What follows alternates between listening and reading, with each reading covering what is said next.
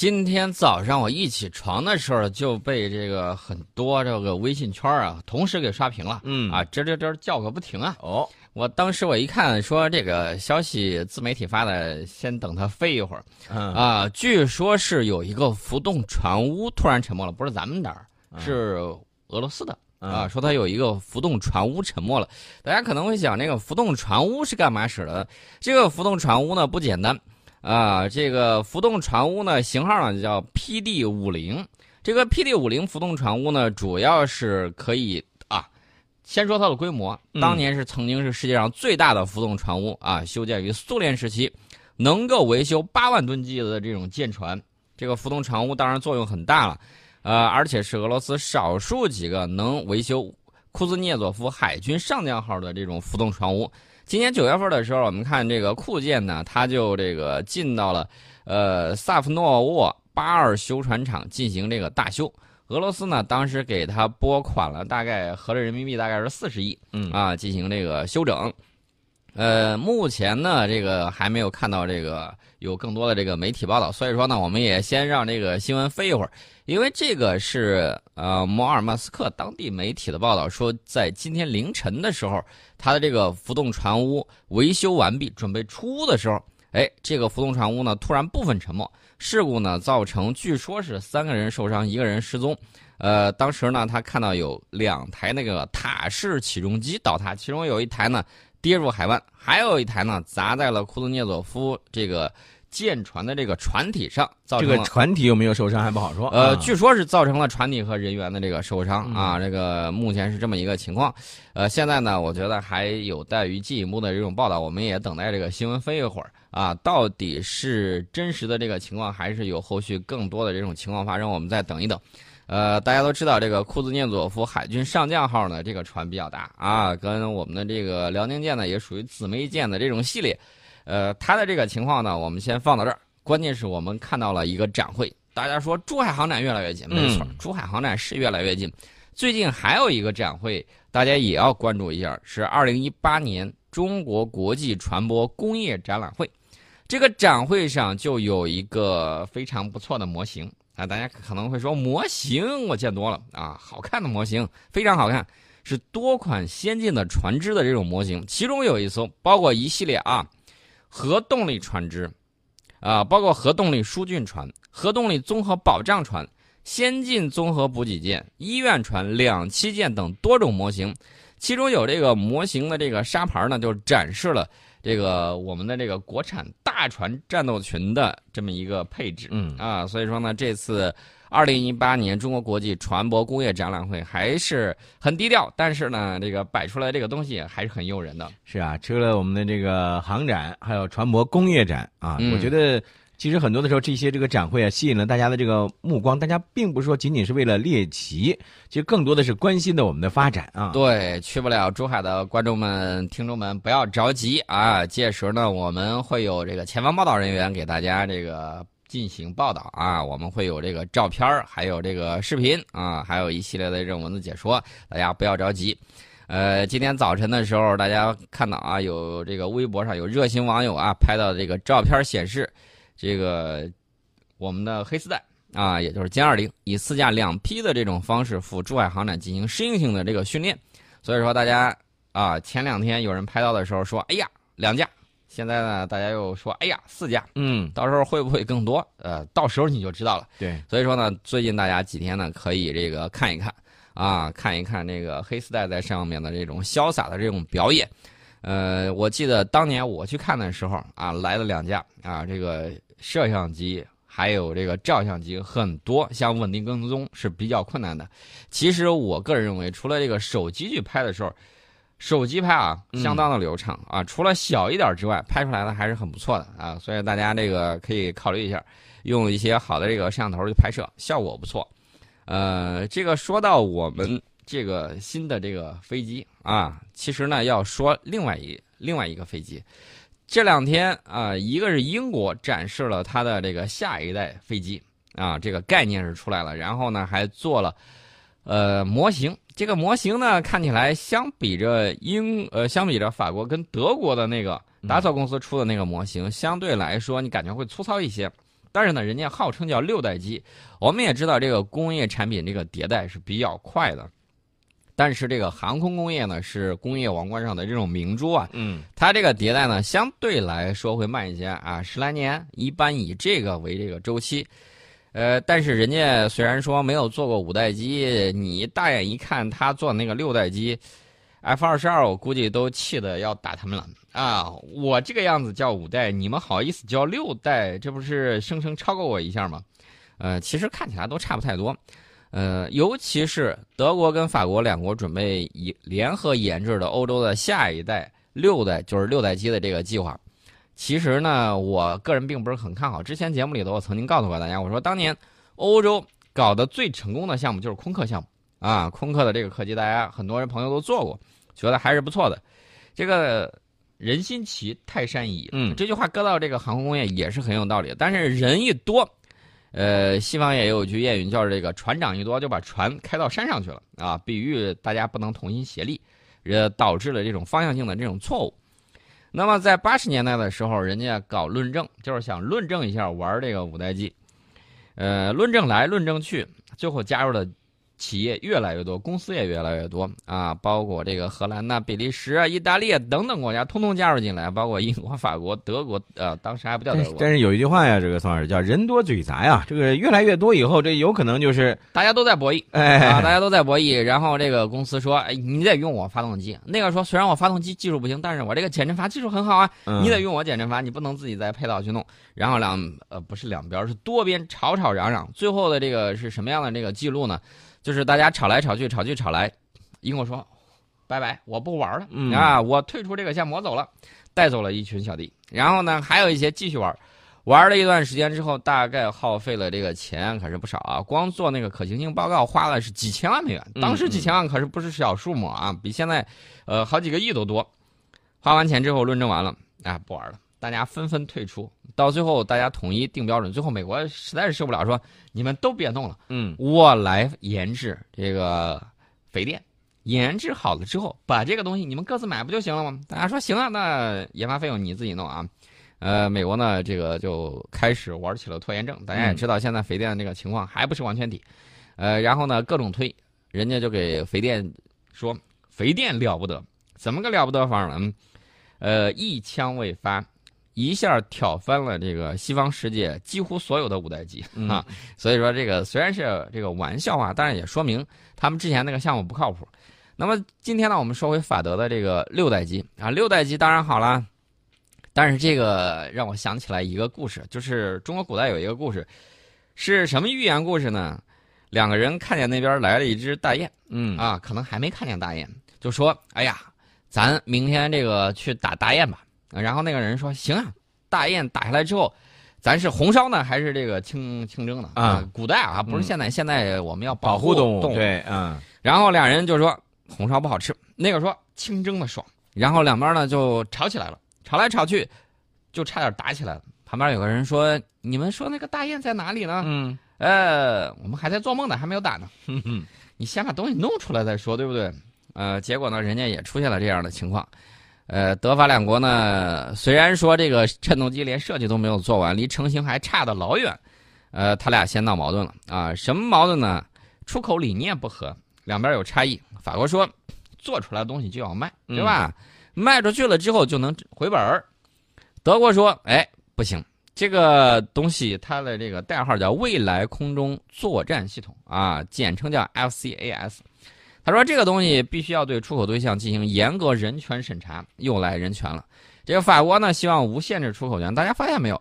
这个当年曾经做出过这个种族屠杀的这个国家，都喜欢把这个人权这个口号喊在啊表面啊。这个有很多。那么这个分歧呢，可能会导致接下来法方取消联合开发计划，也就是说，我不跟你玩了，我自己玩啊。这个情况会是什么样子呢？”这个事儿就不好说了啊，双方好好讨论一下啊。如果觉得深入交换意见之后，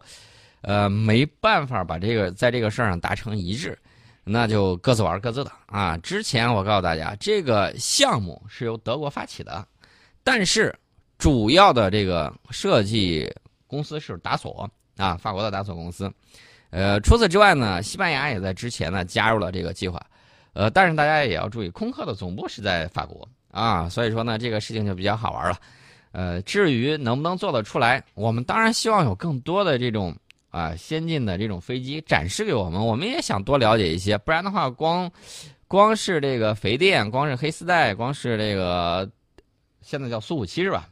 光是这些也有点太孤独寂寞了，对不对？多一些小伙伴，我觉得还是很好的。但是动不动就号称自个儿叫六代机无垂尾，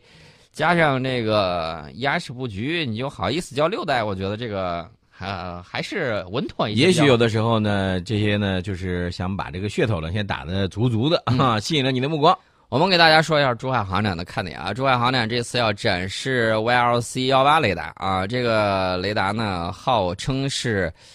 低空突防克星啊。既然说是低空突防克星呢，大家也就明白它的这个主要的这个对象啊，主要是什么呢？就是这种无人机啊、啊直升机啊、这种巡航导弹、这种低空飞行器。啊，它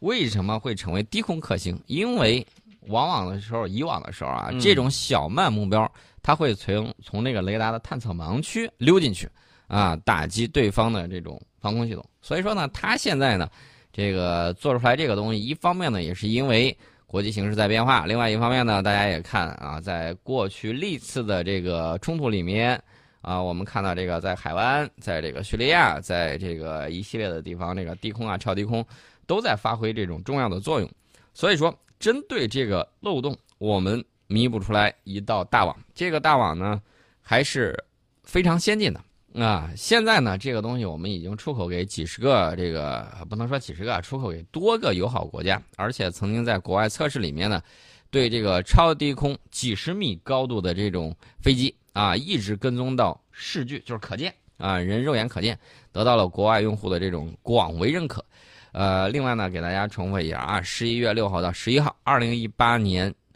中国航展啊，将在广东省珠海市国际航展中心举行。大家呢可以把目光呢再次投向珠海啊，两年一届，而且呢这一次的这个珠海航展还是亮点频出。对，这次呢还有这个中国电子科技集团公司第十四研究所首次公开展出的这个叫丝路眼机载有源相控阵预警雷达啊，也会给大家这个呃，到时候大家可以去认真的去看一看。嗯嗯，这个东西呢可是非常给力的，大家都知道顶上带着大盘子的这个家伙是现代。这种重要的这种装备也是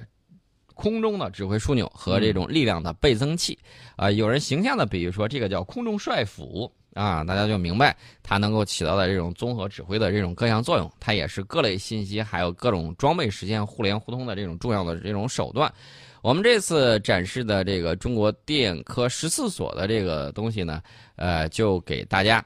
啊展示了一下。如果说谁想买这个东西的话，我们是在国际这种市场上能够唯一提供此类型预警机整机的国家啊，所以说这个走过路过不要错过啊，在这个里面多签大单子。我们也祝愿我们的这个珠海航展呢越办越好。昨天的时候呢，我们曾经给大家说说我们要注意一下这个印度最近科技的这种发展。对，昨天呢，最后呢，我们也说了要埋了个蝎子啊，说今天呢要说说这个印度的这个。科技发展啊啊！对我们今天呢，主要说印度的这个海上的这个装备发展。这个海上装备发展呢，印度一直跟这个以色列呢，这个航天航空航天公司有密切的这个接触。呃，在前两天的时候，以色列航空航天公司呢宣布，从印度国有的巴拉特电子有限公司获得了合同，为它的这个水面的这种舰艇呢提供巴拉克八型的这种呃系统。这个价格呢？比较有意思，这个价格是七点七七亿美元啊，七呃有七上八下的这种感觉啊，嗯，呃，这就意味着印度以后的这个水面主力的这种舰艇呢，都会安装巴拉克巴增程型的这种啊防御系统啊，这个同时呢结束同时装备俄罗斯和以色列两款装备的这个传统，以往的时候在船上既有俄罗斯的也有这个以色列的啊，需要整合。来回调动的时候比较麻烦，现在呢，终于单一的选择了这个以色列。呃，我认为一方面是以色列这个东西确确实实不错啊，另外一点呢，这个俄罗斯是不是敲人家竹杠敲的太多了？他的这个在考虑这些问题。呃，另外呢，我想强调一点，印度最近它有一项计划，就是说如何发展本国的这种工业基础。呃，他的想法呢是，差不多也属于市场换技术。他的想法就是，你只要来，你必须要给我技术转让，我才给你市场啊。这个样子的话，来全面提升它的这种工业方面的这种发展水平。因为印度自己本身的这个科技的发展能力呢，并不是特别强。对，呃，既然人家这么去做的话，我觉得应该说推进印对印推进印度制造应该是有一定的帮助的。嗯，但是这个时间好像过去的时间比较长了。因为当年我们曾经考虑这么做的时候，大概就是好几十年前的事情了。这会儿在弄的时候，你说剩下的那一波人他会不会？哎，就是你你知道，这个西方世界这个喜欢，当你没有这项工业技术的时候，他就敲竹杠啊。我们之前曾经给大家说了，有一款这个机器啊，人家卖的时候就是三点六亿欧元，我们这儿把它国产化之后，这个水平呢就不到一亿人民币啊，这个价格差异是比较大的。呃，他们会不会把自己的技术这个按照印方的这种需求给印度？这个我觉得还要打一个呃未知数吧。这个需要双方的这种博弈啊，这是一方面。另外呢，大家还要看印度最近有一个海洋实验也很重要。为什么我关心它这个海洋实验呢？它这个是新一代的深海救援潜艇的海洋实验。这个实验过程之中呢，它的深海搜索与救援船。成功的以四十五度的角度，跟位于海底大概是多少呢？这个三百英尺啊，九十多米。这个潜水艇呢完成了对接，并且模拟救出了被困的人员。因为我们都知道啊，在海底呢，如果是一艘海军军舰被困的话，这个是最令人痛心的事故之一啊。啊，对，我们知道这个俄罗斯之前曾经有他那个核潜艇，呃，如何？将这个被困在这个生命支持系统已经失灵的这种上百名的这个船员救出来，这是一场与时间赛跑的这个比赛。那么，当意外情况发生的时候，即便故障潜艇完好无损，它也可能会在这个好多吨的这个水的这个压力之下，以一定角度静止。呃，只有潜艇处于最浅的深度，并且理想条件之下，这个船员呢才能通过特殊的这个装备以及逃生舱撤离到水面。当然，无论在任何深度之下，这个外部的协助是必不可少的。呃，所以说呢，大家可以看啊，这个潜艇的事故还是非常让人痛心的。呃，印度在这个方面呢进行的这种实验啊，是一个比较新的一个载人潜水的一个记录。那么这些东西呢，可以为印度以后它这个水面救援呢、水下救援呢提供一些关键的能力。所以说呢，我们要跟踪一下印度。搞的这个海洋实验，那么这两这个东西当然不是他自己造的啊，这用的这个两套设备呢是这个英国提供的第三代潜艇救援系统的这种海洋实验。大家听完这个的时候，是不是觉得这个英国挺有意思的啊？我给你两套装备，你实验一下，然后数据告诉我，这个是不劳而获啊！啊，这不能说不劳而获，我出设备，你出数据嘛？我租借给你设备，或者我让你使用使用，但你最后。这个整个过程我可不管，我只要最后的结果呀。对它这个东西还是比较先进的啊。这个呃两套第三代潜艇救援系统呢，是一种微型的这种电动潜水器，能够下潜到潜艇能够下潜的这个深度，而且呢，它可以通过大量的推进器展开非常精确的这种操作。呃，它这个东西呢，下潜到这个深度之后啊，可以。呃，不需要专门的这个潜水员去启动回收，所以说呢比较方便。目前它的最大海下的这个作业深度是五六百五十米，能够一次坐下十四名船员。这个救援船呢是由一个锂聚合物的电池提供动力，拥有一百零八小时的生命支持，行驶速度呢能够达到三节。另外还可以以六十度的角度跟这个潜艇进行对接，